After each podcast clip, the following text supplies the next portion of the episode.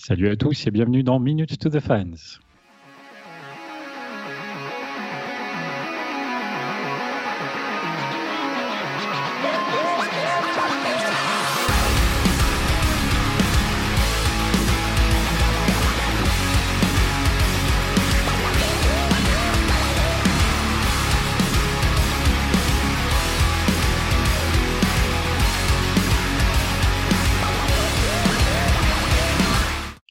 Bonsoir à tous. Moi, c'est Pierre-Henri, alias PH. Bienvenue dans l'émission faite par et pour des fans de Linkin Park.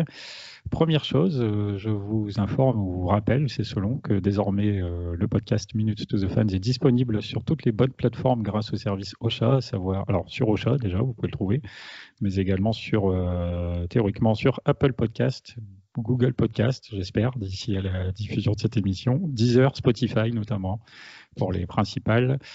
En parallèle, on diffuse toujours les émissions sur notre chaîne YouTube, sur laquelle vous pouvez occasionnellement aussi retrouver du contenu vidéo, par exemple avec la rubrique euh, Nouvelle Collection Course, où on vous présente des objets issus de nos collections sur Linkin Park. N'hésitez pas à aller voir ça. Je pense que ça peut vous intéresser. Le mois dernier, on a parlé de Minutes to Midnight, gros sujet. Euh, ce mois-ci, on va être un peu plus soft, mais plus dans l'actualité. On va s'intéresser au single sorti par Mike Shinoda ces derniers mois hors post-traumatique. Et pour parler de tout ça avec moi, eh bien, j'ai quelques invités, je vous les présente. Alors, tout d'abord, c'est notre Robert Redford à nous, car elle murmurait à l'oreille des chevaux. Mylène, salut. Salut, salut à tous, j'espère que tout le monde va bien. Alors Robert Redford est un acteur assez âgé, donc je ne sais pas si ça parlera à tout le monde, mais voilà.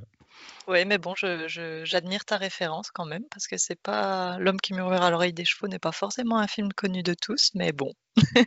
pas super connu, non. D'ailleurs, je ne l'ai pas vu, mais je me souviens avoir souvent vu la bande-annonce à l'époque. euh, j'allais au cinéma, euh, donc je sais plus très bien ce que j'allais voir, mais je sais pas pourquoi, ça m'est resté. Ouais.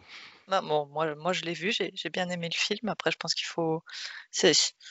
C'est pas super facile quand même. Hein. C'est pas, on va pas se mentir, c'est pas un film très très joyeux. Après, euh, il est, moi je le trouve très très bien. Donc s'il y en a d'autres qui l'ont vu et qui ont aimé, euh, n'hésitez Bah, pas à nous le dire. Je te dis pas que je vais le regarder, mais tu vois, moi je trouve ça plutôt vendeur, parce que je préfère voir des films qui se passent mal que des films qui se passent bien. On va dire que ça commence mal quand même. hein. Ça commence sacrément mal. Pour, pour, euh, étant cavalière moi-même, euh, j'avoue que quand j'ai vu la scène, enfin le- la scène de début, puisque c'est une histoire tout autour du- d'un cheval, de sa cavalière et d'un traumatisme qu'ils ont vécu ensemble, Mm. c'est c'est pas super facile à regarder non plus au, au début, mais c'est un beau film. J'imagine. Ça marche. Euh, également, maintenant qu'il a fini Uncharted, il se verrait bien prendre la place de Tom Holland pour incarner Nathan Drake au cinéma. Médéric, salut. Salut. Alors, ça s'est bien beau. passé Uncharted Ah bah je l'ai fini il y a deux jours là. Enfin, je l'ai refini parce que je l'avais déjà joué, mais toujours une, une belle claque. Donc, il est là il y a deux jours, mais euh, la diffusion, il y aura quelques semaines. Voilà, c'est ça. Moi je pense que d'ici là j'en aurai fait d'autres. Ne pas. mais euh, non, c'est un magnifique jeu si vous connaissez pas. Il est sur PS4 et euh, les trois premiers sont réunis ensemble. Donc euh, Ouais, c'est Ce qui dans, peut être dans sympa, une quoi. compilation. En plus, ils sont peut-être un petit peu rehaussés graphiquement. ah oui oui. Non mais le, le 4 c'est en fait j'ai joué avec un ami Hmm. et on s'est rendu compte que bah en fait euh, sans avoir du RTX comme on a partout sur les PC, bah, le jeu il est hyper beau quoi. Enfin tous les Ah paysages, tu- tu- ça te met une claque à chaque fois. Quoi. Ouais, Donc, franchement, je- si vous avez l'occasion, euh, Je sais que sur console, oui, euh, il fait effectivement partie des très très beaux jeux euh, avec des paysages cartes postales comme ça ouais, qui sont assez impressionnants. il est magnifique. C'est vendeur aussi, dis donc, ça me donne envie de- d'y jouer. Ah bah, je peux que te le conseiller. Ok, euh, ça marche. Et enfin, avec nous, eh bien lui, il se verrait bien monter à bord de la Station spatiale internationale à la place de Thomas Pesquet. C'est Tony. Salut. Salut, salut, salut. À la suite, pas forcément à la place. hein, Je veux bien être son, son, son, comment dire, euh, le suivant. Ah oui, oui, pourquoi pas. ouais. Juste qu'il y a une sélection en ce moment, donc c'est parfait. Il y a une Allez, sélection en envoie ce ta moment. candidature. Mais euh, c'est prévu, au moins pour essayer. euh, Il y a peu de chance, mais bon, Ah ouais?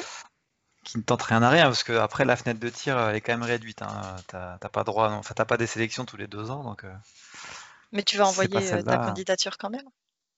Bah ouais, je vais essayer, bah, comme Bah oui, non, mais des milliers raison, de personnes en, en Europe, hein, mais vu que je suis dans la bonne tranche d'âge euh, et que euh, des caractéristiques de base qui demandent sont respectées. Après, il y a tout le reste, hein, évidemment, mais au moins, je pourrais pas me dire un jour, euh, j'aurais quand même dû essayer. C'est vrai. pas de regret. C'est ça, exactement. Pas mal, plein d'optimisme pour commencer. bah ouais. Ça fait du bien. il le faut, il le faut. Alors, euh, bah ça marche, on s'écoute un petit jingle, on revient.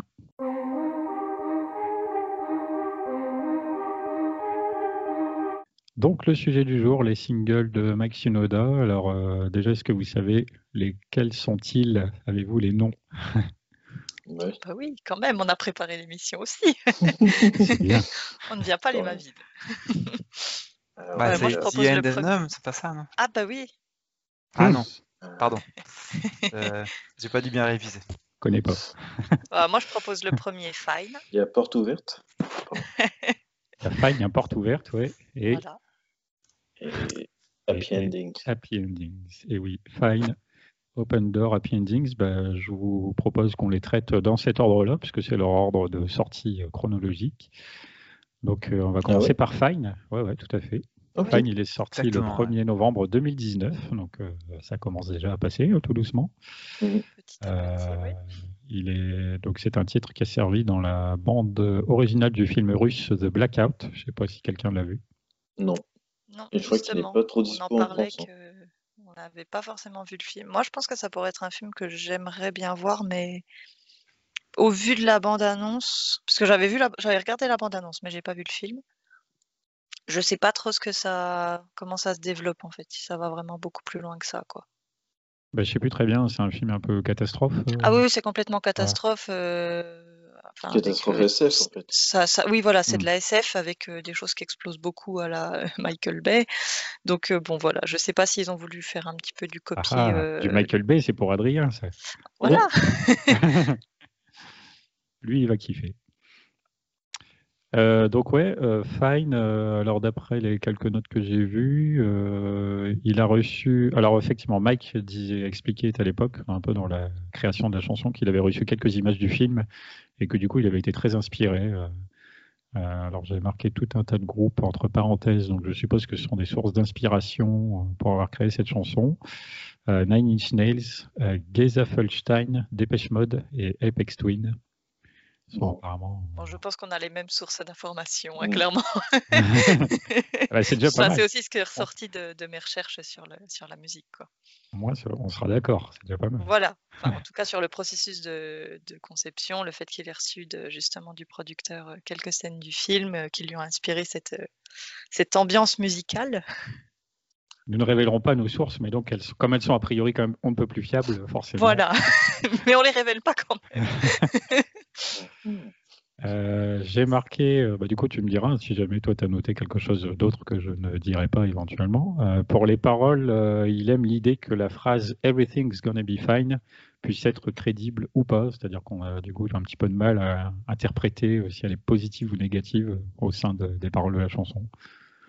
C'est oui, c'est cette ambiguïté par rapport à, à, ce qu'il dit avant aussi dans la, dans la chanson, parce qu'il il, dit d'une voix un peu douce et posée, euh, enfin douce, non pas trop, mais euh, d'une voix très calme, euh, des choses très très dures ou très, bah, je crois qu'il y a des open tiff ou des, des, choses vraiment, enfin des, des, images et des contextes qui ne vont pas avec l'ambiance de la musique justement pour créer ce décalage là qu'on ressent beaucoup plus dans le clip. Moi, je, je me suis, enfin, j'ai bien aimé le clip justement. Je pense qu'on aura l'occasion d'en reparler, mais. Euh bah, tout à fait. Vas-y, tu peux enchaîner. C'est ce que j'allais dire après. Bah, en fait, j'aime bien. Enfin, je trouve que dans ces projets solo, justement, on peut découvrir un peu plus cette euh, touche artistique de Mike euh, dans la mise en scène, dans le. Enfin, dans le qu'on commençait à avoir aussi sur Catalyst, sur ce genre de clip-là où ils sont beaucoup plus dans la dans le jeu, dans le jeu de scène, dans le jeu d'acteur. Et là, je veux dire, enfin, on a quand même Mike qui est, le méchant, quoi, le méchant de l'histoire dans le clip, mmh. qui joue vachement bien. Parce on le voit faire s'effondrer des immeubles, tout en disant, d'une voix très calme et posée, Everything is gonna be just fine. Quoi. C'est, génial. C'est, c'est très décalé avec cette musique très synthé, un peu électro derrière. Moi, j'ai vachement accroché justement à l'ambiance. C'est pour ça que le film me m'attire pas forcément parce que je, suis plutôt intéressée par le développement qui a été fait autour du clip en fait et je pense pas que c'est ce qu'on retrouvera dans le film. Il faudrait voir pour pouvoir comparer. je ne l'ai pas vu, donc je ne dis pas que c'est mauvais ni rien. Et que, enfin, pour le moment, c'est le clip qui m'a vraiment euh, que j'ai bien aimé. Est-ce que quelqu'un a déjà vu du cinéma russe éventuellement euh, Oui. Oui. Vas-y. J'ai vu leur film de super-héros qui s'appelle Guardian. Ouais. Et alors, euh, c'était comment Bah, en vrai, c'était pas trop mal. Enfin, c'était un peu peu perché, mais ça, tu sens qu'en fait, ils visent vraiment à l'international, quoi. Ouais, c'était un film avec du budget quand même. Voilà, oui, clairement, euh, c'est un film de super-héros russe, mais c'est un film de super-héros à l'américaine, quoi, où, euh, où ils ont tous leur objectif, mais euh, bah, forcément, je trouve que ça va, ils vont pas trop dans le cliché non plus dans les personnages, à part certains où, évidemment, t'as un mec qui se transforme en moitié en ours, et quand tu le regardes, c'est le mec, le gros baraque, donc le bon gros russe, un peu bûcheron, quoi. Mais euh, sinon, à part ça, je trouve ça, c'était, mais ça se regarde quoi. C'est, mais c'est pas non plus du grand grand cinéma. Mmh. Après, euh, bah, forcément, si tu veux voir des films russes euh, plus perchés tout ça, enfin, si j'avais vu L'homme à la caméra quand j'étais en dehors du spectacle, mais ça a strictement rien à voir. Mmh. Je sais plus, moi, il y a longtemps, je crois, j'ai vu un film de vampire, il me semble, mais j'ai plus le titre en tête. Un film russe vampire. Ouais, bah, qui, était sorti, euh, qui était sorti en France parce que je me demande même si je l'ai pas vu au cinéma, mais j'ai plus le. C'est qu'un vague souvenir. Je sais plus très C'est pas les Underworld? Non, non, non. non, Morse Ah non, c'est pas russe Underworld. Non, Underworld, c'est pas russe, ouais. ouais. Non. Morse Ah, Morse, ah. oui. Bah, je, sais plus, je ne sais plus. C'est assez, là, assez enfin, ancien entre guillemets. Hein. C'est pas... Je me souviens pas. Il faudra peut-être faire euh. un podcast sur les, les films russes alors. Avec un peu plus de préparation. en tout cas, qu'ils aient, choisi, euh, qu'ils aient choisi Mike Shinoda, un américain, pour la chanson euh, principale du film, ça montre aussi qu'ils avaient quand même une ambition de, de le vendre à l'international. Oui, mm. Complètement. déjà, bon, on sait que Linkin Park est bien populaire en Russie. donc ça peut aider aussi à le contacter. Et effectivement, comme tu dis, quoi tu ferais, tu ferais un, bon, un bon gars du marketing, toi. ouais, bah après, en même temps, là, c'est un peu gros comme un, tu vois, enfin, ouais, une star américaine qui. Parce que s'ils avaient mis un, chanteur russe, ça, c'est clairement le, film, tu, le vends pas aux États-Unis, quoi. Mm, mm. Mais on en est, enfin, il avait fait aussi euh, la musique de The Red à l'époque, et c'était un film indonésien, hein, The Red. Un film indonésien, ouais. Alors, il faut savoir que pour The Raid, euh, je crois qu'on l'avait dit dans l'émission, hein, la bande son à la base, elle n'est pas faite par Max Sinoda. C'est une fois que le film a été vendu à l'international que lui, il est ah intervenu. Donc c'était clairement du marketing pour l'exportation. Après, bon, son nom a peut-être pas été autant mis en avant que ne là, ce que ce n'est le cas ici avec euh, The Blackout. Mais, puis c'est vrai que finalement, enfin, par rapport à, The Raid, enfin moi de la façon dont je l'ai perçu, euh, ils ont vraiment fait de la com, Mike Shinoda fait de la com comme un, un, single. Enfin, pour moi, je, bon, pas autant, mais pour moi, c'est au même niveau un peu que New Divide, quoi. C'est vraiment, euh, c'était l'OST. Euh, enfin, elle a été vraiment vendue comme entre le single et l'OST, parce que bon, les OST, ça se démocratise de plus en plus de mettre des artistes pour faire une ou deux chansons comme ça, très, bah, qui peuvent s'écouter hors du film en fait, qui sont mmh. créés pour le film mais qui s'écoute en tant que single et qui s'écoute en one shot quoi. Donc euh, c'est pour moi c'est même comme New Divide par rapport à The Red qui était vraiment une, composition vachement plus poussée et complexe et qui s'adapte quand même plus au film quoi. Oui, puisque là, mmh. effectivement, même si Mike, comme il dit, s'être euh, inspiré des images du film, euh, comme tu dis, dans le cas d'une bande originale complète, il faut aussi s'adapter au rythme des scènes d'action, tout ça, ce qui est très différent. Oui, voilà, et puis ça s'écoute pas forcément de la même façon après, mmh. quoi. Mmh. Mais du coup, euh, oui, vas-y. Euh, non, ça sent, je suis d'accord avec ce que dit euh, Mylène, ça sent vraiment le, la musique un peu en marge du film, mais qui, qui fait la promo du film, en fait. Je sais pas comment expliquer. Oui, bah voilà. Ah, si, si, tu enlèves, les, si, les images du clip, tu l'écoutes toute seule, tu devines pas une seule seconde que ça, que ça, que ce sera ça comme film, en fait. Bah, ok, c'est des paroles un peu sombres, mais euh, c'est vraiment quand tu vois le clip que tu te dis ah ok, euh, le film ressemble à ça, etc. Donc c'est en même temps, tu, tu peux regarder le clip sans jamais te dire que c'est une OST parce que le clip est très, le, enfin le clip, même, enfin voilà, c'est des images du film, mais ça s'adapte bien à la musique et ça a été quand même tourné et monté autour de la musique, quoi.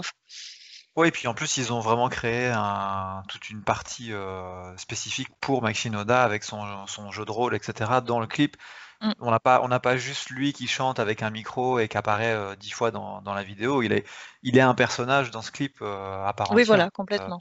Mm. ouais, comme disait Mylène tout à l'heure, il joue un gros méchant et on voit qu'il a des points de, suture sur un peu façon composant électronique sur sa tête qui lui donne ce petit côté. il agit depuis une sorte de, laboratoire secret, il provoque des accidents. Bah, depuis un vaisseau en fait, il contrôle. Ouais, ouais. Mm, ah oui, c'est ça, c'est un vaisseau, c'est le en fait, ah en fait, oui, c'est l'avion. Ouais, dans cette espèce de, vaisseau spatial qui, tourne autour et qui est en train de, de faire s'effondrer la, ville en dessous, quoi. Ah, mais j'ai beaucoup aimé hein, quoi cette chanson. Hein. Enfin, j'étais assez, euh, assez enthousiaste quand elle est sortie. Je l'ai beaucoup écoutée. D'accord qui est marrant, c'est que, enfin, elle a quand même un thème très très sombre et c'est la seule de nos trois chansons de, de ce soir euh, qui est sortie avant le, enfin, pour, pour la France, avant le confinement. Oui, avant la pandémie, ouais. Et avant la pandémie aussi, puisqu'on n'était même pas à l'époque encore dans cette idée de pandémie. Donc elle est vraiment sortie un peu dans un contexte où tout allait bien.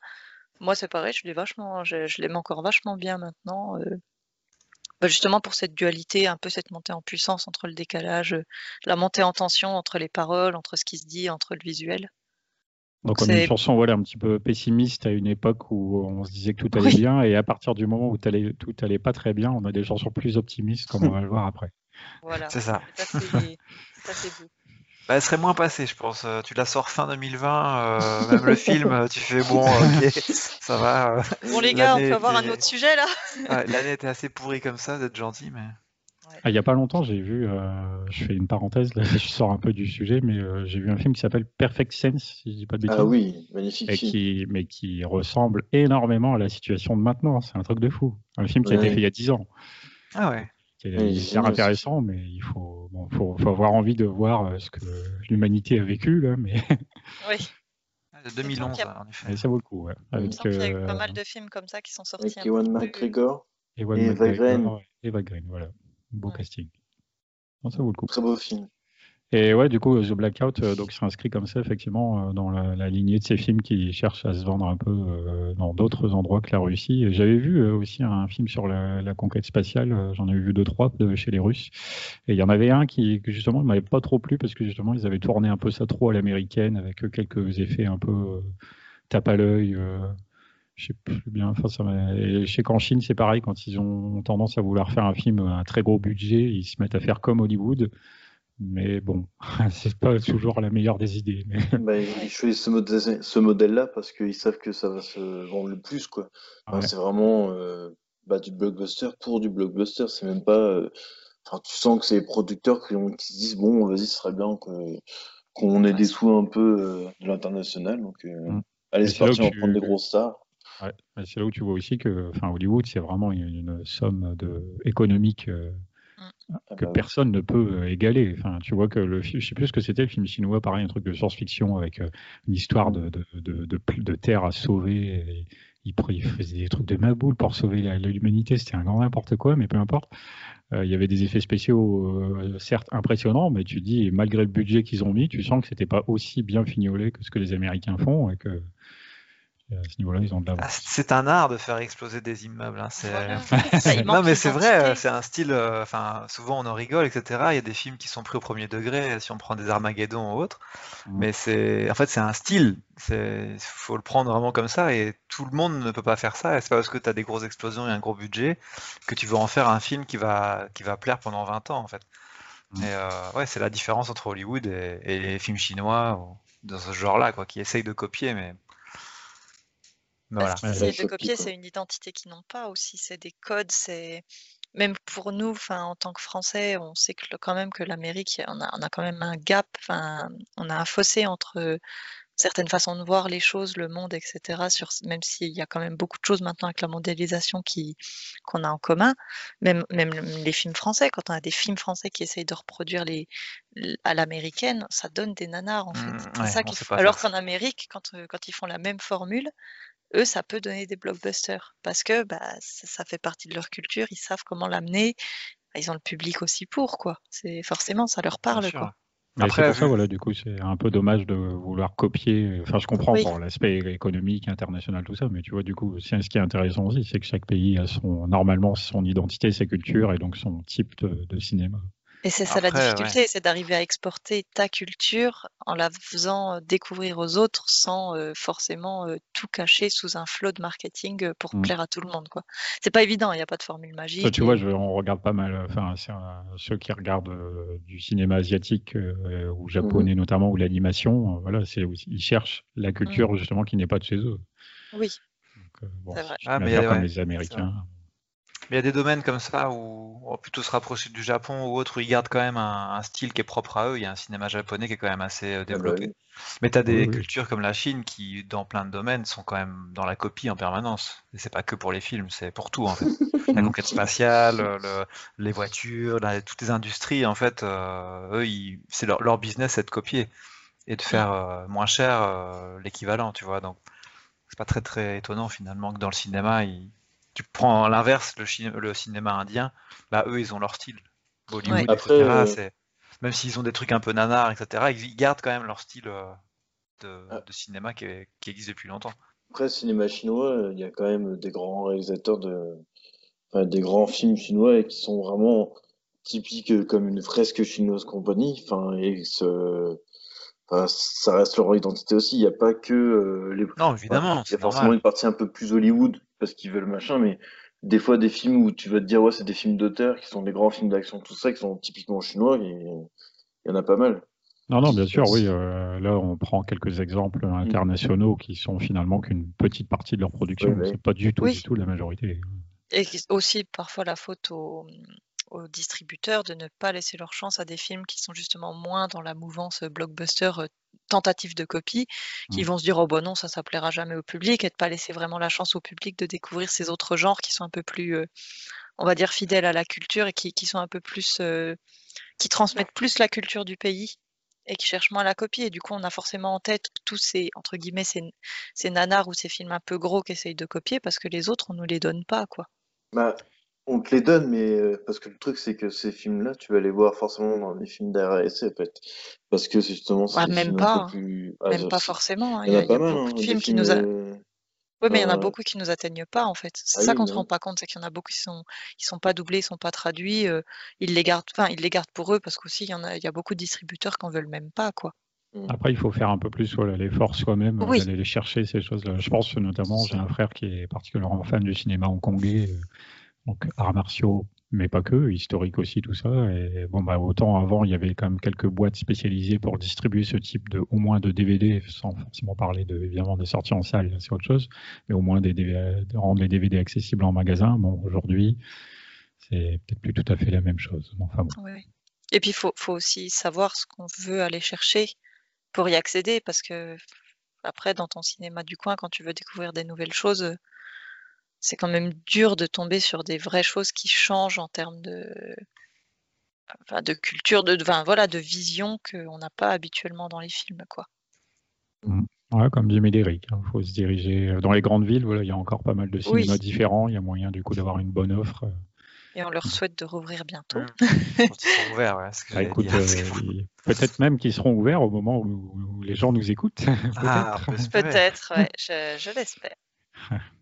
Bon, ça marche. Euh, donc voilà, c'était, on a fait un petit peu le tour de Fine. Est-ce qu'on a quelque chose à ajouter sur Fine? Ou est-ce qu'on passe à la suite? Moi, c'est bon. Non, la suite, Eh ben, on passe à la suite. Deuxième single que Mike a sorti euh, un petit peu après euh, l'ère post-traumatique. On a eu le 30 juin 2020, Open Door. Alors ça, c'est donc lié au fameux projet Drop Frames, euh, qui a été ces compilations de, création musicale réalisées sur ces live Twitch, qui ont commencé donc il y euh, lors de la période du confinement. Hein.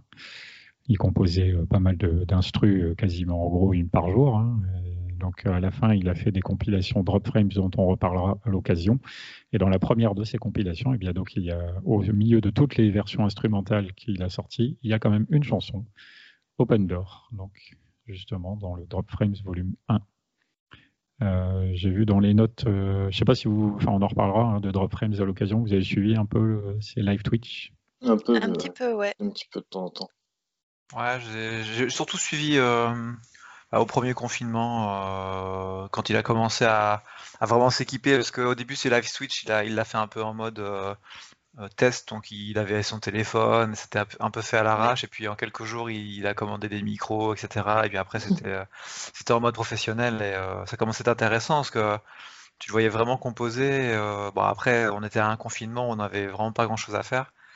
Euh, pour ceux qui travaillaient pas en tout cas. Et du coup, bah, c'était une heure ou deux de la journée en faisant autre chose qui permettait de, de, voir un peu d'autres trucs. Quoi. Et c'était intéressant quand même de voir son, son process de, fabrication. Après, voilà, ceux, qui voulaient suivre tous les, tous les lives, il y en avait quand même euh, quasi deux heures euh, par jour, donc il fallait quand même s'accrocher. Mais c'était intéressant. très technique, hein. c'est ça en fait qui était intéressant. Euh. Ouais, et puis c'était des boucles en plus. Hein. Euh, ce qu'on voit dans Drop Frame, c'est vraiment le condensé, mais parfois il restait sur, euh, sur 3 secondes de chanson qui passait en boucle, en boucle, en boucle, en boucle pour trouver le bon arrangement en fait qui, qui rendait bien. Donc il mm. fallait apprécier. je sais que je rendais fou Clémence sur ça parce que je le mettais dans mon casque, mais parfois c'était le son qui sortait. Et c'était pour, quelqu'un d'externe, c'était un, inécoutable en fait, parce que tu avais vraiment la même boucle qui, qui repartait, qui repartait, qui repartait. Et si tu n'écoutais pas le chat ou si tu participais pas au truc, ça avait aucun sens en fait. Mais ouais, c'était intéressant. Et si t'as pas le visuel, forcément, t'entends juste un son. Et puis, alors, qu'est-ce qui se passe ici Exactement. Alors après, après euh, Médéric qui écoute euh, What I've Done à la bibliothèque en boucle, une boucle de 30 secondes en boucle. C'est ça. Tony qui écoute euh, les boucles de Maxinoda à la maison. Ça. du coup, j'étais content quand j'ai vu qu'il sortait le projet Drop Frame parce que j'avais j'avais bien aimé en fait et, du coup j'ai bien aimé son projet. Mm. Ouais, bah ça donc on essaiera d'en reparler et d'approfondir un peu cette partie dans un futur podcast. En parlant de euh, Twitch, moi, ça m'avait fait beaucoup rire quand même. Enfin, j'avais un petit peu pareil suivi ces live Twitch. Je suis une, grosse consommatrice de Twitch à la base, donc quand j'ai vu apparaître Mighty Noda dessus, j'étais, je me suis dit que ça allait être une plateforme sur laquelle il allait peut-être pouvoir s'épanouir, et c'est le cas puisqu'il y a encore. Il y a encore. Euh, en fait, ce qu'il, ce qu'il dit que lui, il aime bien, c'est que bah, dans une période où on n'a plus accès à grand chose, ça lui permettait de garder un contact avec les gens via le chat, d'interagir et que en fait c'est un peu son processus aussi de création à lui quoi. Il, écrit et il compose à partir de ce qu'il vit. Et quand on est dans une période où on sort pas de chez soi et où la seule chose autour de nous, bah, c'est une pandémie mondiale, bah, c'est un peu compliqué de trouver de l'inspiration. Donc je pense que là-dessus, ça l'a aussi lui aidé dans son processus créatif et euh, bah, ça se ressent parce que ces musiques elles sont positives, elles viennent de, elles viennent d'un endroit où où ça se passe bien, quoi, de quelque chose de, de bienveillant aussi. Et c'est ça qui est agréable parce que Twitch, ça peut vite devenir très désagréable et ça peut vite devenir euh, l'enfer pour la personne, euh, bah, autant les, les personnes qui discutent entre elles que la personne qui subit euh, le chat, un chat négatif. Mmh. Et surtout, ça a commencé avant Twitch. Ça, ça a commencé quand il avait, pour son anniversaire, il avait envoyé, il avait mis en place une appli pour qu'on lui envoie des messages via Community App. Et en fait, il avait dit euh, voilà aux 1000 personnes qui envoyaient leur numéro qu'elles seraient intégrées dans son portable et qu'il il pourrait recevoir de sa part des, messages vocaux, des trucs comme ça. Et il leur avait envoyé trois démos, qui, sont les démos qui ont donné ensuite bien plus loin derrière vie à Open Door. Et euh, dedans, il y avait une démo qui s'appelait Post Milan, où il disait oh, je crois que ça, j'ai dû l'écrire, donc je crois que pendant post-traumatique, il devait être dans un avion entre Milan et une autre ville.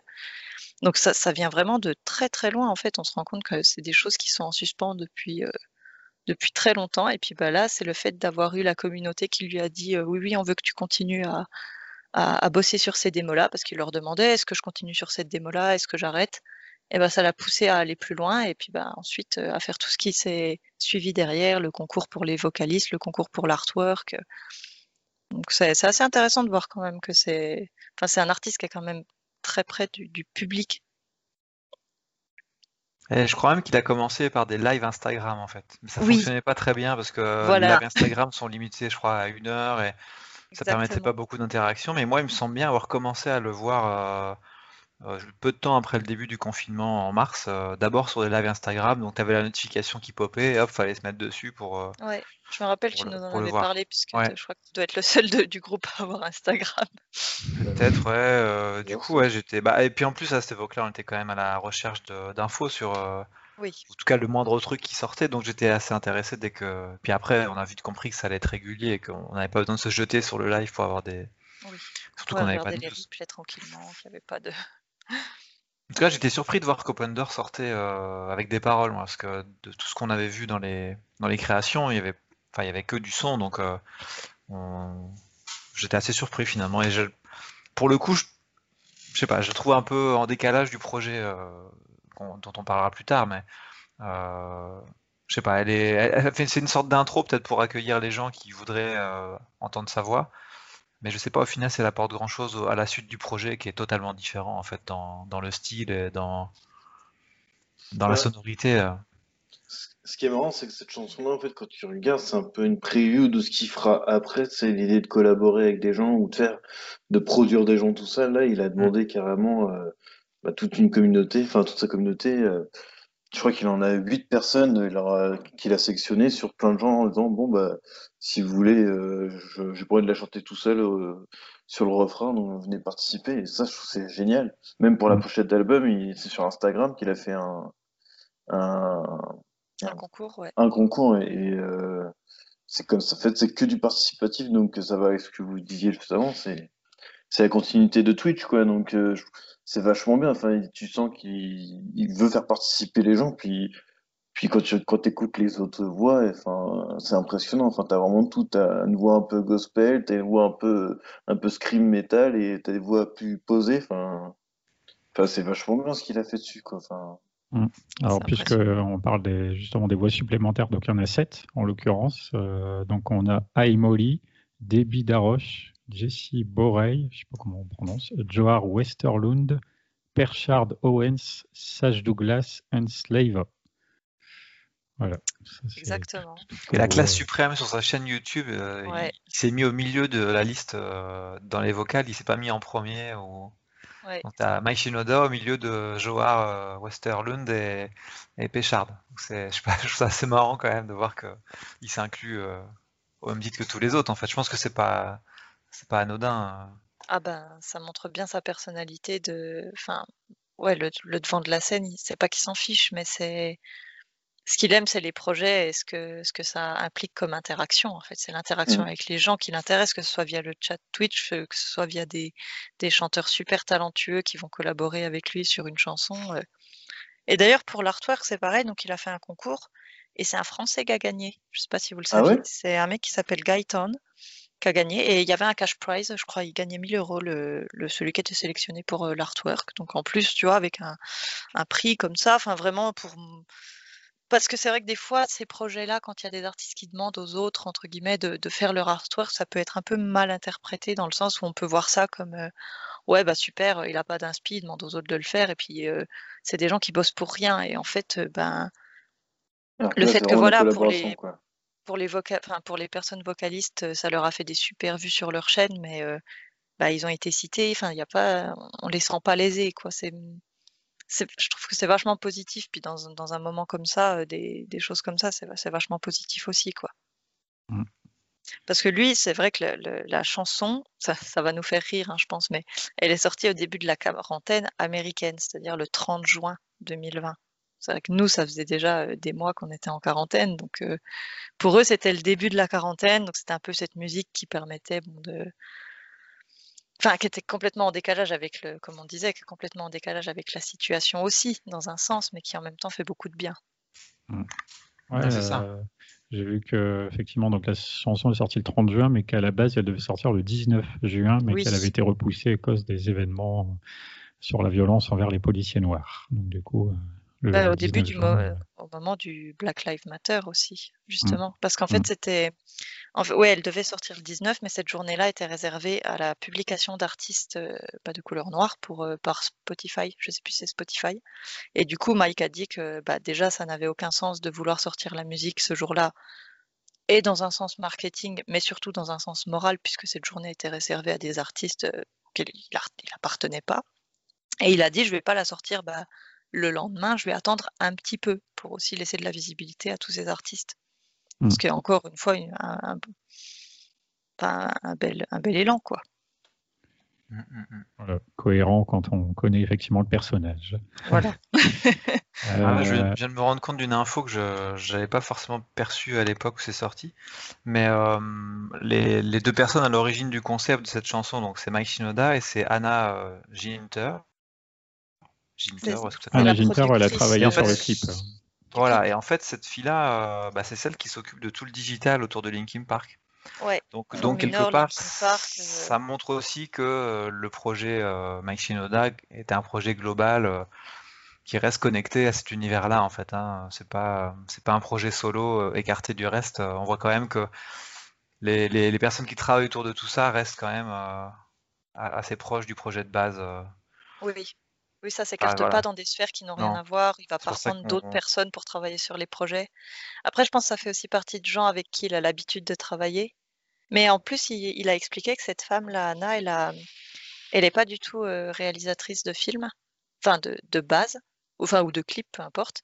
Et en fait, elle a juste eu l'idée, quand elle a vu les, les, les, lives de Mike et tout, de faire un clip en mettant les bouts de live, les bouts des vidéos de tous les chanteurs et chanteuses qui, qui ont fait des covers pour et qui ont gagné le, le enfin, qui sont ajoutés comme vocalistes pour qu'ils apparaissent tous et je trouve qu'elle a fait un boulot mais super cool quoi. Enfin visuellement le clip mmh. il est il est génial quoi.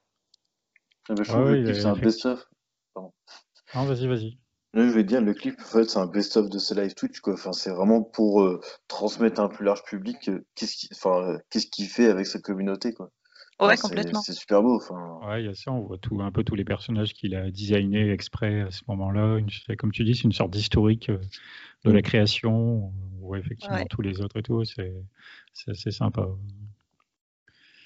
Et je me demande du coup, alors je ne l'ai pas noté, et je me demandais, du coup, je ne sais plus bien si c'est celle-là ou si c'est pas celle-là, mais c'est justement euh, la remise en route, on va dire, un peu de cette chanson, c'était pas justement ce que quelqu'un lui avait demandé un peu en coulisses, au fait, euh, t'en es où avec ce truc-là? Et puis que Mike, il a dit, bah, enfin que c'était peut-être pas spécialement dans ses projets, mais que le simple fait que quelqu'un lui en ait parlé, bah, hop, c'était reparti. Ouais, ça l'avait relancé, quoi. Mmh. Mais je sais plus si c'était euh, donc pour Open Door ou pour une autre. Je me souviens plus bien. Mes notes sont pas précises euh, sur ce point-là. Je me rappelle pas exactement. Je t'avoue, je, je, pense à l'info me dit quelque chose, mais je ne pourrais pas affirmer non plus que ça soit sur euh, Open Door.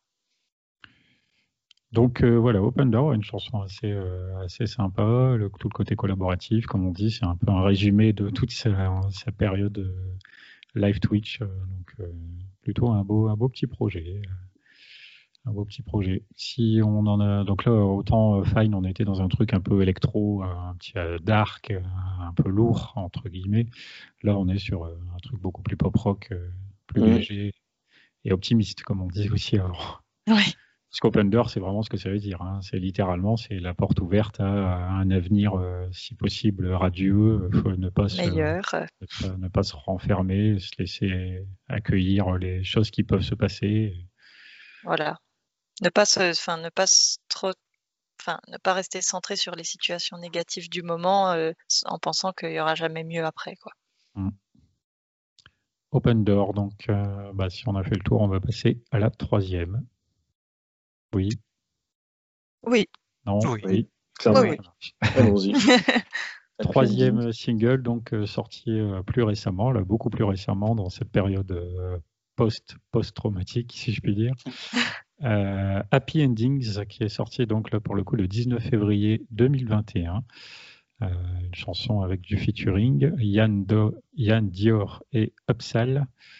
Euh, la chanson a été euh, préparée, donc là en parallèle des lives sur Twitch en l'occurrence, dont on parlait juste avant. Euh, bon, Mike, il est, on le sait, hein, il est toujours plus ou moins en train de toute façon de créer des trucs, qui soient sur Twitch ou pas, hein, ça c'est pas trop la question. Euh, et donc, euh, on apprend notamment sur cette chanson bah, qu'il avait pas mal collaboré avec Upsal, donc la, chanteuse en l'occurrence.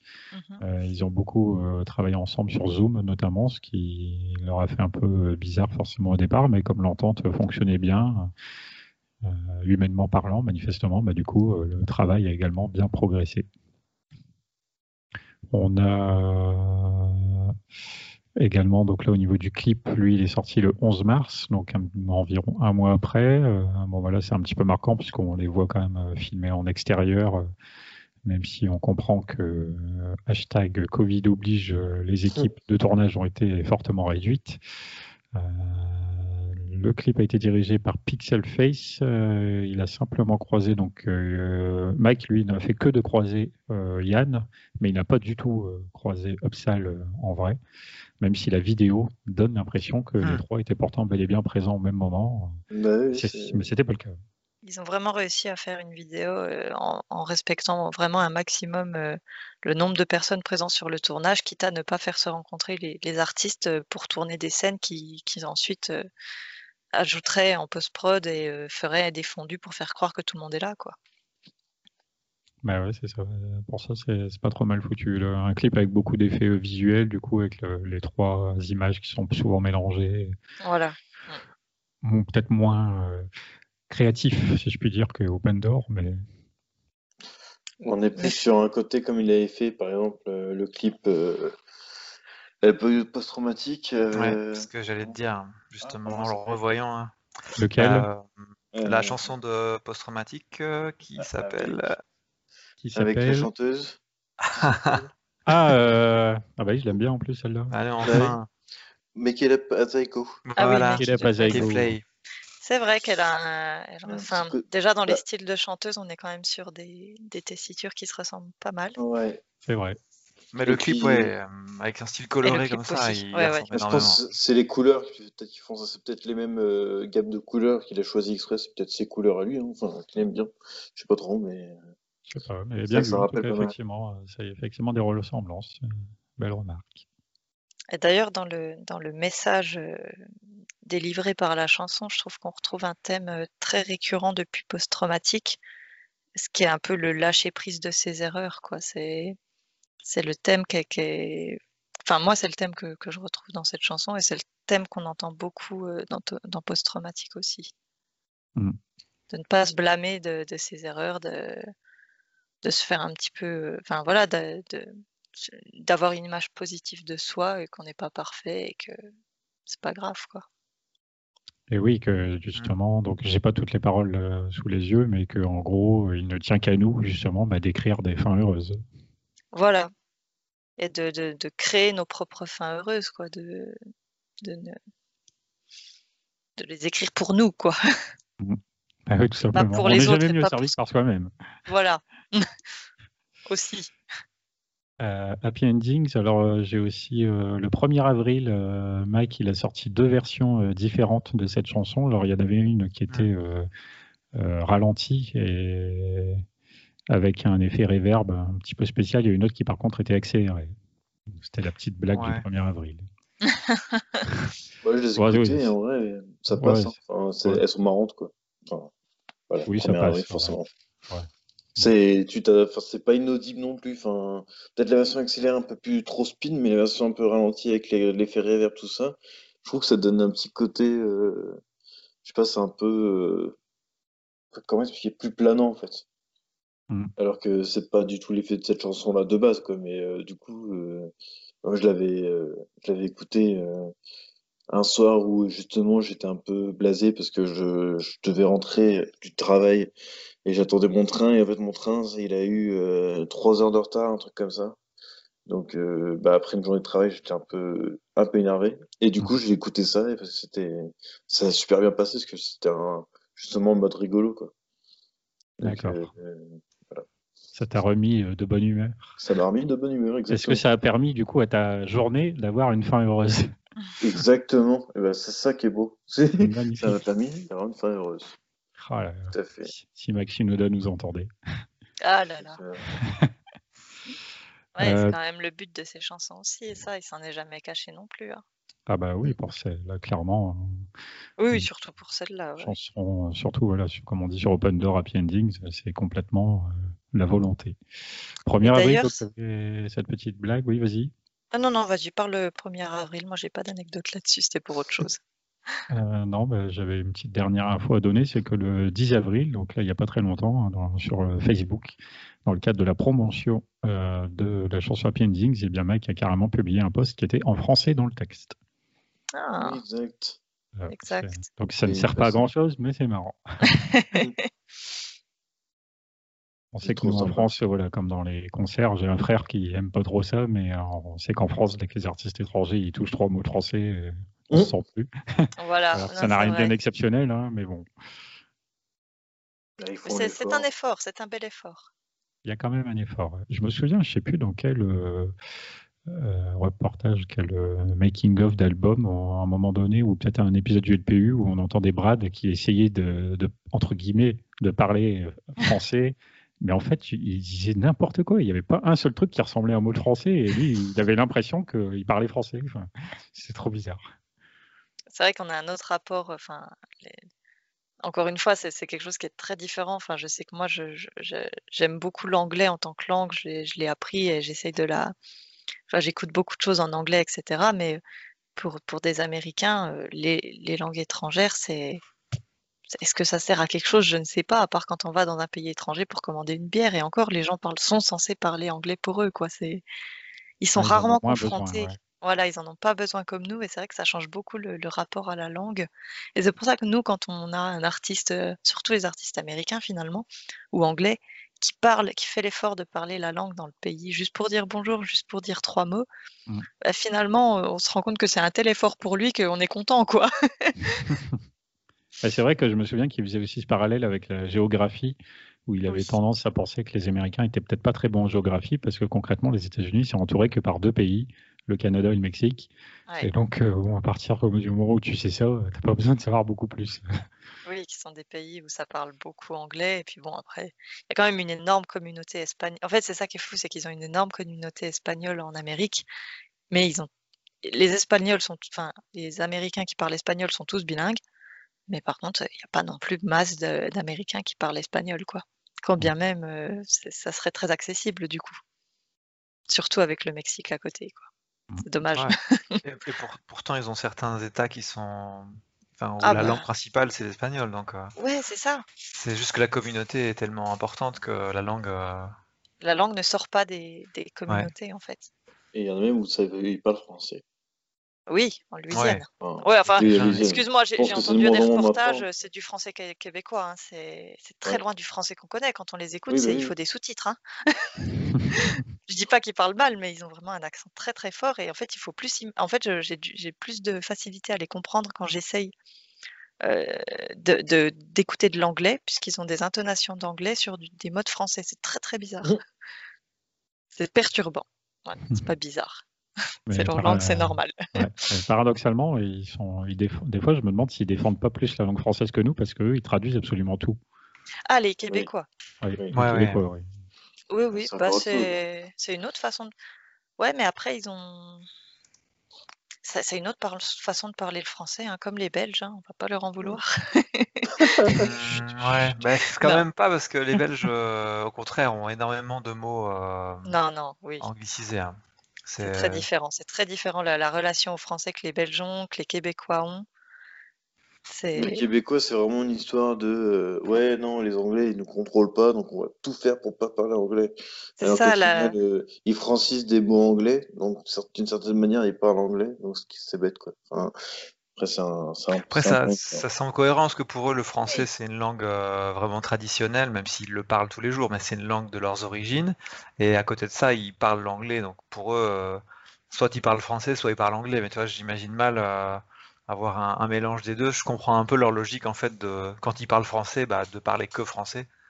Et, euh, pourtant, les Québécois, ils, switchent beaucoup en fait. Enfin, j'ai l'impression que le, quand, quand, quand, quand, euh, je discutais, euh, quand, j'étais allé au Québec, ils, en fait, ils utilisent très facilement les expressions anglaises quand même. Enfin, surtout la, jeunesse actuelle, ça, part très vite sur de l'anglais. Puis comme ils ont un accent qui est très fluide, bah, ils n'ont aucune difficulté de passer de l'un à l'autre. Donc certes, dans la vie de tous les jours, je pense qu'ils essayent de bien... Enfin, les choses sont bien séparées en termes euh, culturels, mais en fait, dans la vraie vie, c'est un peu comme nous, quoi. Ils utilisent de l'anglais un petit peu quand ça les arrange, quand ça va plus vite, quand ça, quand c'est plus facile, quand le mot est plus court aussi, quoi. Mmh. Mmh. Voilà, voilà, des réflexions sur la langue française, euh, de Happy Endings et d'un post Facebook tout bête. Et d'ailleurs, Happy Endings, euh, bah, du coup, pour Happy Endings, Mike, il a créé des artworks pour le, pour le, single. Et c'est un des premiers artistes à avoir fait et où ça a marché une vente aux enchères avec de la crypto-monnaie sur. je sais, j'ai plus le nom des sites, mais en gros, ah Ouais, avec de cryptocurrency, donc la, la crypto-monnaie, donc qui sont des monnaies faites à partir de blockchain, enfin un petit peu compliqué. Mmh. Et en fait, les gens faisaient les enchères et ils obtenaient les artworks. Et en fait, l'idée de Mike, c'était de dire qu'en gros, il en avait mis 10 en vente. Et en gros, il proposait, une fois que tout a été vendu, une fois que les 10, les enchères sont montées, etc. Alors, il y en a qui les ont eu très cher, il y en a qui les ont eu un peu moins cher il a dit ben, si vous voulez, pour ceux que ça intéresse, je vais, toutes les signer. Et à partir de maintenant, vous pouvez, vous, comme vous êtes les propriétaires légaux, les remettre en vente si vous voulez.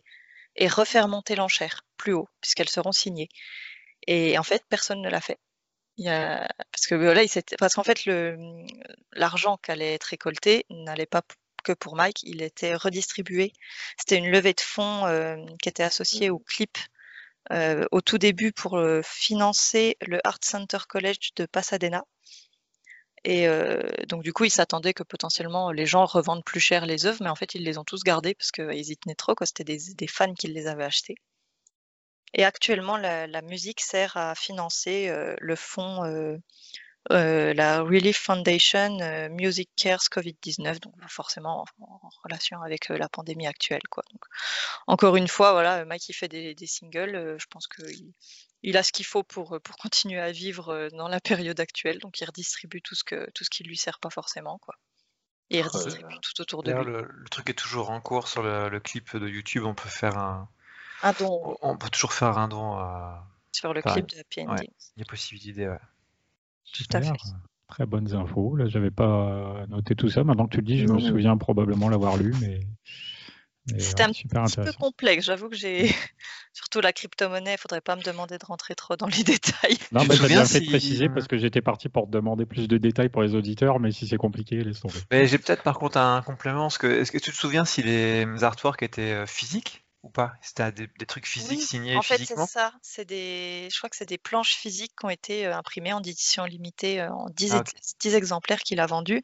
Et après, à côté de ça, je crois que sur, le, sur la, plateforme de vente aux enchères, il y a encore des, espèces d'artwork 3D qui ont été animés par un, artiste euh, extérieur, enfin qui n'est pas Mike Shinoda, et qui sont aussi en vente. Enfin, c'est, j'ai pas trop trop suivi. Moi, c'est vrai que c'est pas forcément des choses auxquelles je suis trop trop sensible mais c'est. Voilà, c'est ce que, j'ai eu comme info. Le principe de la crypto-monnaie avec ce genre de truc, il y a des artistes qui, sont en train de le faire justement en ce moment, c'est que tu peux en fait euh, mettre en vente une œuvre euh, digitale. C'est-à-dire que tu es le seul propriétaire et par un système de code qui est indéchiffrable, du coup le truc a beau être euh, digital, il est quand même unique en fait. Donc je pensais qu'il avait fait ça pour tout, mais apparemment c'est peut-être que sur une partie. Ah, alors attends, du coup, je crois qu'en gros, donc il y a les œuvres qui sont les œuvres qui sont digitales que les gens ont achetées. Et je crois que ce qu'il avait dit, c'est qu'en gros, il avait, pour ceux qui avaient acheté les œuvres, s'ils voulaient les remettre en vente, et même s'il ne les remettait pas en vente, il allait leur signer une version physique pour eux. Ah oui, d'accord. Voilà. Donc en fait, il garde l'œuvre et en fait, personne ne l'a remis en vente après ça quand même. Voilà. C'est oui, c'est la petite nuance. Le, ce qui fait le, fait qu'il n'y en ait que 10, c'est qu'on pourrait croire, bah, dans ce cas-là, il suffirait juste de faire une copie. Mais en fait, c'est des systèmes de fichiers que tu peux pas copier. En fait, ils sont, ils sont vraiment cryptés euh, via ce système-là. Bon, par contre, malheureusement, la crypto-monnaie et les blockchains, c'est pas forcément quelque chose de très vertueux et positif de ce que j'en comprends et de ce que j'ai vu. C'est ce qui fait aussi actuellement qu'on a une énorme pénurie de cartes graphiques en termes ordinateurs, choses comme ça, que ça, monte à des prix inconvenants parce que, en gros, on fait tourner des, des ordinateurs pour créer des pour créer de la valeur. Donc en fait, c'est c'est un peu bizarre, c'est un peu abstrait, c'est pas C'est le minage. Voilà, oui, c'est minage, ça. crée de la pollution numérique, ça crée de la pollution physique aussi, parce que ça fait tourner des serveurs qui demandent d'être refroidis énormément. Donc, enfin, moi, voilà, c'est pas forcément quelque chose sur lequel je suis très. La façon dont il l'a tourné rend ça positif, mais ouais, après, c'est de l'argent qui tourne pas dans les banques, hein, donc ça aussi un autre côté. Voilà, il y a plusieurs façons de voir Intéressant. Hein, c'est pas, tout n'est pas... blanc, tout n'est pas noir. Voilà, c'est ça.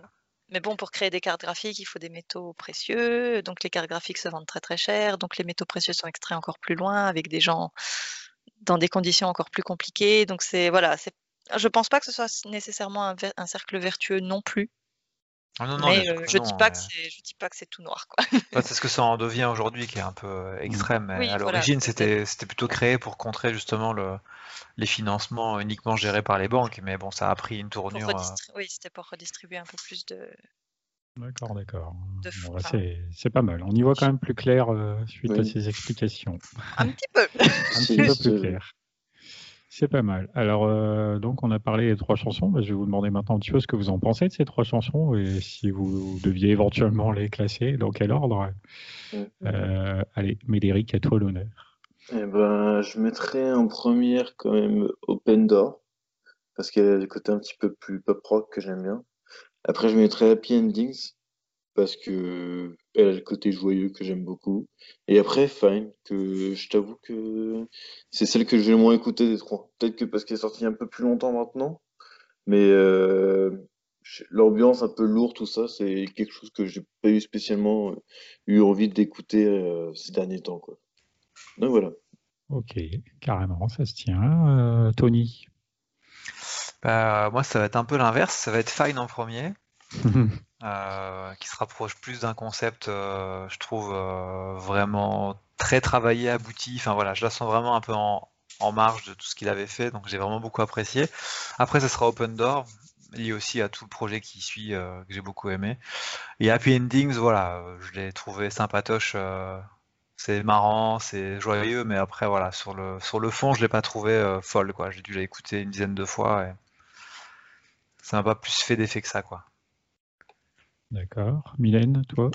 Bah, je vais pas être très originale, mais ça va être euh, comme Tony. Moi, c'est Fine parce que je pense que c'est le côté un petit peu, voilà, euh, électro-synthé qui m'a beaucoup plu. J'ai bien aimé l'ambiance, ça m'a, ça, j'ai bien aimé. Après, je mettrais Open Door parce que j'aime vraiment bien ce qu'il a fait avec les artistes au niveau des enfin, au niveau vocal, je trouve que ça apporte énormément ce qu'il a fait dessus, d'inclure ces artistes, la façon dont il les a inclus tous ensemble et en même temps, à chaque refrain, on entend différents artistes de différentes façons. Donc ça, j'ai vraiment adoré. Et Happy Endings, mais en fait, j'adore le message d'Happy Endings. Plus je l'écoute et plus j'aime le message, mais la musique me touche un peu moins par rapport au style, parce que c'est un petit peu moins mon style. Je pense aussi que, bah, alors Upsal, je pense que c'est une très très bonne vocaliste, mais c'est un peu moins mon style, c'est un peu moins les tessitures que j'apprécie et qui me font vibrer. Donc voilà, mais j'apprécie la musique, c'est juste qu'elle est un peu en dessous des deux autres, mais c'est tout. Et toi, PH, donne-nous ton ben, avis. Bah, en fait, moi, dans Fine, j'aime bien l'ambiance, mais j'aime pas trop musicalement la piste, moins, même si je, je suis d'accord avec ce que Tony disait tout à l'heure, mais bon, voilà, c'est moins mon truc musicalement parlant. Euh, Open Door, euh, effectivement, comme tu dis, j'aime assez bien tout l'aspect collaboratif, tout ça. C'est une chanson du coup qui m'a quand même plu et que j'ai écouté quelques fois, plus que Fine. Mais paradoxalement, même si Happy Ending, je pense qu'elle est moins riche, fondamentalement parlant, peut-être moins travaillée, un peu moins intéressante sur du long terme. Celle-là, je l'ai mieux aimée musicalement parlant. Et comme j'aime déjà bien Mekida Paziago, justement, sur post-traumatique, on a fait le lien tout à l'heure. Je comprends peut-être un peu mieux pourquoi aussi, finalement, paradoxalement, j'y croirais peut-être pas de moi-même euh, de prime abord, mais c'est peut-être Happy Endings, finalement, ma préférée. Très intéressant. Voilà, voilà. Donc on est quatre personnes avec quatre avis différents, bien que nous soyons fans du même groupe. C'est toujours. C'est génial. Ok, bah super. Euh, je pense qu'on a fait le tour voilà, pour les singles euh, de Mike Shinoda euh, après post-traumatique. On verra bien si d'autres singles arrivent prochainement. Si c'est le cas, évidemment, on en reparlera. Bah, techniquement, il est sorti en février, donc dans six mois, on un prochain single. Quelque chose comme ça, ouais. Dans 5 live Twitch, ça devrait être bon. D'ailleurs, en parlant de Twitch, je ne sais pas si vous aviez vu, mais c'était quand même absolument génial de voir Mike Shinoda jouer à Beat Saber et jouer des musiques de Linkin Park sur Beat Saber. C'était quand même. c'est quelque chose, quoi. C'est des mondes qui se rencontrent. D'ailleurs, tu peux le voir aussi. Euh, il avait fait euh, une collab euh, sur Twitch avec le chanteur de Trivium, qui est beaucoup sur ah Twitch aussi maintenant. Ah bah lui, il était depuis longtemps. Oui, il est Mais sur Beat Saber, il n'y avait, pas, avait pas eu un truc euh, comme quoi il a eu des problèmes de diffusion au départ, hein, justement? Oui, oui, oui, on lui sent, il, avait la, musique ne passait pas pendant les replays. Euh, je sais plus si c'était les replays YouTube. Il disait c'est quand même gonflé, quoi, qui, que je me fasse strike pour des droits d'auteur, quoi. Alors que c'est droits Alors que bon, je les ai composés. Ouais, c'est ça. Il avait dit c'est quand même fou, c'est moi qui les ai composés. Puis il rigolait aussi du fait qu'il n'arrivait pas forcément très bien au début, parce que bah voilà, c'est un jeu comme un autre, quoi. Ça, il y a une phase d'apprentissage et il disait, je me fais ramasser par mes propres chansons, ça fait un petit peu mal à l'ego, quoi. en même temps, voilà, Beat Saber, surtout le niveau monte très vite. Hein. C'est pas, simple, simple, mais super jeu. Surtout en termes de coordination, quoi. Il faut vraiment être concentré. Et, et puis, bah voilà, d'autant plus cool quand on peut faire des chansons qu'on aime et qu'on connaît bien. Ça marche. Eh bien, on va passer désormais à la rubrique habituelle. Petit jingle.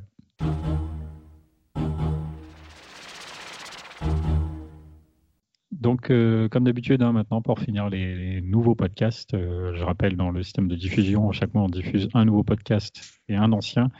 Euh, donc, sur l'ancien, évidemment, il n'y aura pas de rajout. Il y aura même des retraits, puisqu'il n'y aura plus les chansons pour les raisons de droit. Mais euh, sur les nouvelles émissions, désormais, on finit toujours par la petite rubrique A Place for My Quiz. Euh, le mois dernier, avec Minus Minute, je vous avais fait un jeu euh, donc de paroles traduites en plusieurs langues. là, ce mois-ci, ça va être un sujet assez différent, puisque nous avons parlé de Mike Shinoda. Eh bien, le quiz du jour, c'est tout simplement Japon ou États-Unis? Oh. Donc c'est très simple, je vous dis un truc et bah, il faut me répondre rapidement. C'est Japon ou c'est États-Unis. Ah, génial. c'est pas bien compliqué. Alors, par contre, je vais essayer de noter vos points et espérer entendre qui répond le premier, ce qui ça va être moins évident. Tu veux pas qu'on crée notre prénom, non Pour euh, un peu comme ils font la radio, des fois, c'est celui qui dit son prénom en premier qui peut répondre, non? Je sais pas. Faudrait Comme tu veux. On peut crier, hein, sinon c'est pas grave.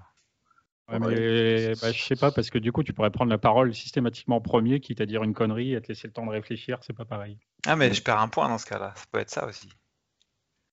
Non, si tu donnes une mauvaise réponse. Non, bah, bah, si, je crie mon prénom. Ouais, mais là, il n'y a, que, a que deux réponses possibles. Hein, ah, ok, d'accord. Ok, ok. Non, bah non. J'embrouille ton organisation. non, non, mais c'est bon. Il n'y a rien à gagner. Hein, pas de pression. si, si, non, mais c'est Tony, hein, c'est la fierté de gagner, attention. Hein. Ah ouais. On rigole pas. Adrien, il n'est pas là, ça va. ouais, il y a gagné, de pression, les, franchement. Gros, gros quiz. Et puis la dernière fois, c'est Mylène qui a gagné, on rappelle, hein, pour le jeu des paroles, justement. Oh là, t'as pas le droit de jouer là. Ah, bah non, mais si, c'est pas le même jeu, je, peux maintenant. Ah oui, Alors, je vais quand même noter vos prénoms, je vais mettre des bâtons. Donc, nous aurons comme participants Mylène, Médéric, Tony. Et je dis le premier, euh, la première question, entre guillemets, si je vous dis Nintendo. Japon. Ah oui, il y a quelqu'un qui a été rapide, j'ai pas bien reconnu la voix, mais. J'ai eu l'impression de le dire en premier, mais je, pas je crois qu'on a tous eu l'impression, alors peut-être que l'enregistrement te permettra de, de séparer les gagnants. euh, les Jeux Olympiques de 1996. États-Unis. États-Unis, Tony. Atlanta. Bien joué. Bien joué. Euh, Est-ce que tu sais dans quelle ville? Atlanta. Atlanta, très bien. Le 4 juillet. États-Unis. Eh oui, Tony, il est chaud. Fête nationale. Ah, ouais, fête nationale. Ah oui, Je crois que c'était la suite euh, de ce que tu disais avec Atlanta. Je dis, je crois pas. Pourquoi il fête ah. bah, Atlanta, il fête le 4 juillet, hein, je te rassure. Oui, oui, aussi, mais j'étais encore avec les Jeux Olympiques. Si je vous dis Godzilla. Japon. Ah oui. Eric.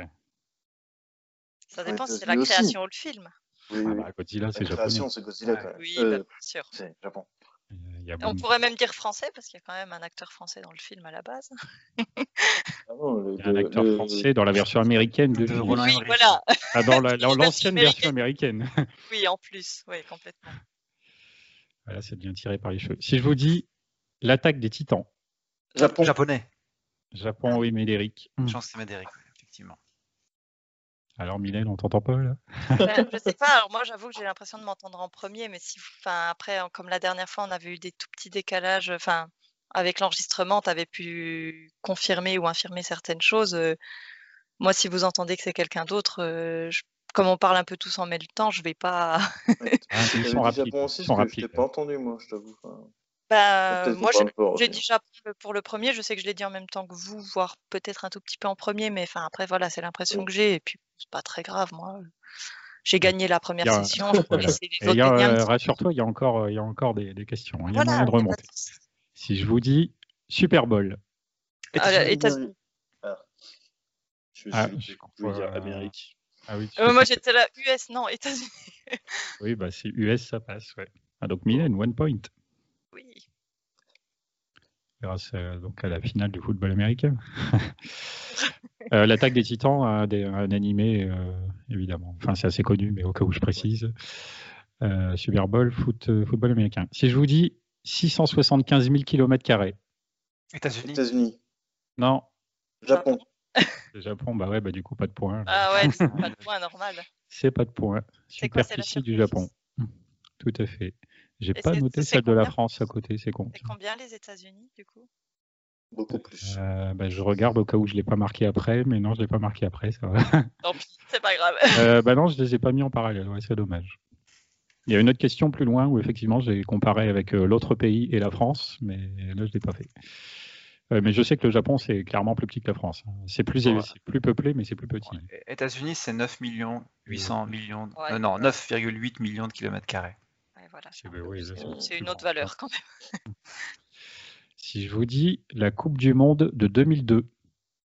Japon. Japon. Japon, Tony. Japon et Corée. Mais, et d'ailleurs, c'est Corée aussi, ouais. Voilà. Là, je laisse les professionnels parler. euh, si je vous dis, on ne vit que deux fois. États-Unis. Hum, bah, je veux dire Japon.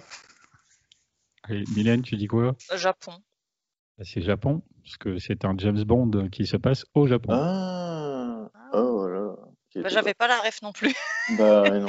Ouais, non, j'avais pas la ref, mais laissé pas, ça me répondre, semblait euh, plus je vais- proche du Japon dans le style. Je voyais pas ce que ça foutait aux Ouais. États-Unis. mais- Moi, moi, j'avoue, Bah, c'est- je- horrible, mais j'ai pensé bah, aux, aux deux bombes nucléaires. Je me suis dit, c'est peut-être un film qui fait référence aux deux, au fait que voilà, il y a eu deux bombes nucléaires. euh.